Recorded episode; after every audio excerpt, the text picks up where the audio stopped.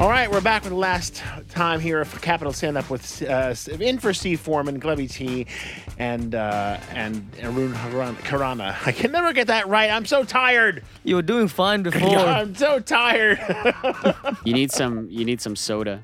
I What's your some- favorite? What's your favorite soda? I used to be Jolt. You remember Jolt? What is Jolt? Jolt Cola. Okay, Jolt Cola was. I, sold in the I grew up in the post-Soviet Union space. I don't All right. remember Jolt. I remember water. Tar- yeah, you remember Tarhun, Gleb? yeah, I don't remember that. So in America, back in I don't know the 90s and 2000s, we had this cola called Jolt Cola, which was basically all the caffeine and all of the sugar. That, like that was their Four Loko and like a fifth of motto. vodka. Yeah, yeah, it was basically all the caffeine, all the sugar. So it had three times the amount of caffeine, like as a cup of coffee, and just loaded with sugar. So you would have one of those, Loaded. and, we would load.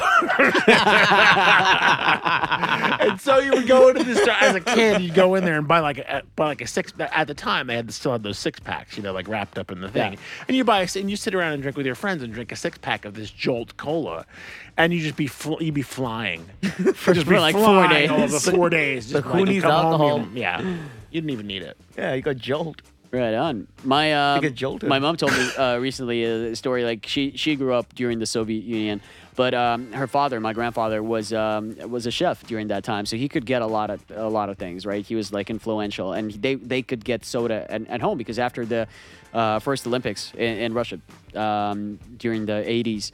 Um, I think PepsiCo was trying to get into the country, but they didn't bring Pepsi. They actually brought uh, oh, Coke. So that was Coke. Fanta is Coke, right? Coca-Cola company. Yes, fantastic. Uh, so they brought Fanta to like try to win over the, the Soviet population. Fanta got really really big, um, and uh, a lot of school kids, a lot of people that my, my, my mom was studying with, uh, they tried it for the first time. But mom had it at home like all the time, like because Oh. my grandfather would you know like hustle for it.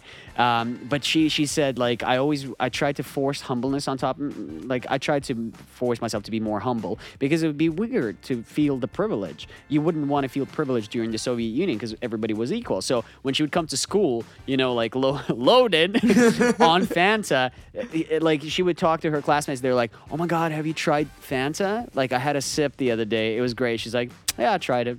That's was very good. It was very ah, good." That's so humble. It is. It is. No, she she was. She was like, "Yeah, I tried it once," but she would drink it like every day. If it, if it was me, I'd just be like, I mean, not in Soviet Russia, obviously, because as you mentioned, everyone was equal. It was, But, it was like, weird how the uh, the culture was seeping through with, with different things, with a variety of things. My dad Blue was the- jeans. blue jeans, uh, in, yeah. uh, white shirt, Rock walked into the room, and you know, you made my eyes hurt. It was like James Dean, uh, for sure. A little bit of Lana Del Rey for y'all. There you go. Uh, so, uh, like the tapes and That was Lana. Del Rey. I thought that was Ed Sheeran. No, blue jeans, white shirt, walked into the room. That's uh. Oh right, no wait, I'm thinking about. Uh, uh, I'm thinking about a different song. All right, all right. So basically, uh, my my dad was the most You popular. guys want to kid in- just do? You want to get behind here? You want to do this job instead? Oh, for sure. Yeah, just get, get behind, Definitely. get behind here and just announce it. Yeah, you guys just- know more about the music than I do.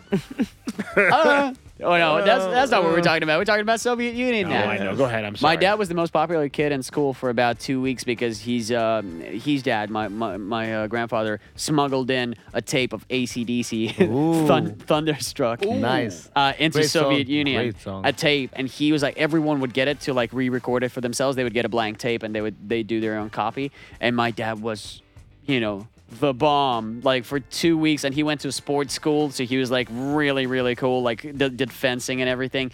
And uh, then it got Fencing? stolen. Yeah, he got he was into fencing. Fencing's cool. Come on.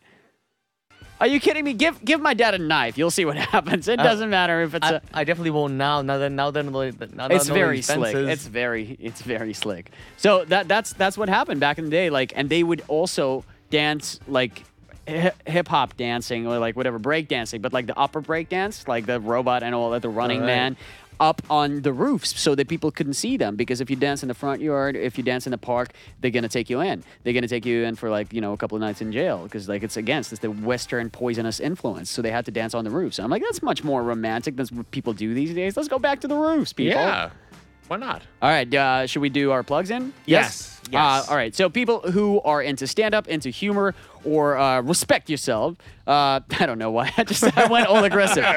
Do yourself a favor, son. hit a hit, hit a. Uh, all right, Cottonmouth. Let's let's do this properly. So, people who want to see some stand up in English in the heart of Moscow, it's the capital. Come on, you got to entertain yourself. Please show up to Jim and Jack's. It's a bar that's located on Myasnitskaya 38 slash 1 at 9 p.m. tomorrow. There's going to be a special show, if I'm not mistaken. And then, uh, 24 hours right after that, we're going to have uh, an open mic, exactly the same place, Myasnitskaya 38 slash 1, Jim and Jack. So come come by, sign up, do your five minutes, and see if you're funny. We got some newcomers last week, so hopefully it's going to be it's going to be bomb. Yeah. Sounds good. All right. And what what about you, Arun? No, I already plugged myself the whole uh, You're two hours. plugged It's just yourself. been one You just put your shameless self-advertisement session. Do for another me. one. Do another one. Where are you performing again? Sunday? You're Uh, performing I'm doing uh, well. The Indian Independence Day is on the 15th of August. So Independence. Independence. In, uh, yes. Inde- Oh, yeah. Independence. Yes. Well, well done, Gleb. I like that. I like that. Uh, yes, on uh, the 15th of August in 1947, we got independence from the British. So now we celebrate it every year, despite the fact that half our population is actually living in England. But uh, yeah. uh, anyway, so we're celebrating on the 14th. There's a big festival called India Day, and it's going to take place in Park Sokolniki. Uh, if you guys thought I was even mildly entertaining, please come by, watch me do stand up in Russian. Um, Oh, it's in Russian. It's in Oh, Russian, yeah. yeah. It's in Oh, yeah. Russian, yeah. Double So, the yeah. fun. yeah, come by. There's gonna be a lot of people there. Hopefully, you like my jokes. If not, you get your money back. Except you don't. so you pay zero money, you get your zero back. Go home. All right, guys. Well, listen, thanks a lot for coming in today. Another great edition of Capital Stand Up, Capital Stand Up. We'll be back. Uh, hopefully, Steve Foreman will be back sometime soon. Well, Um, We'll see. we'll see. We'll see. All right. Thanks a lot, guys, for coming in. We will uh, we'll talk to you later. Thanks a lot.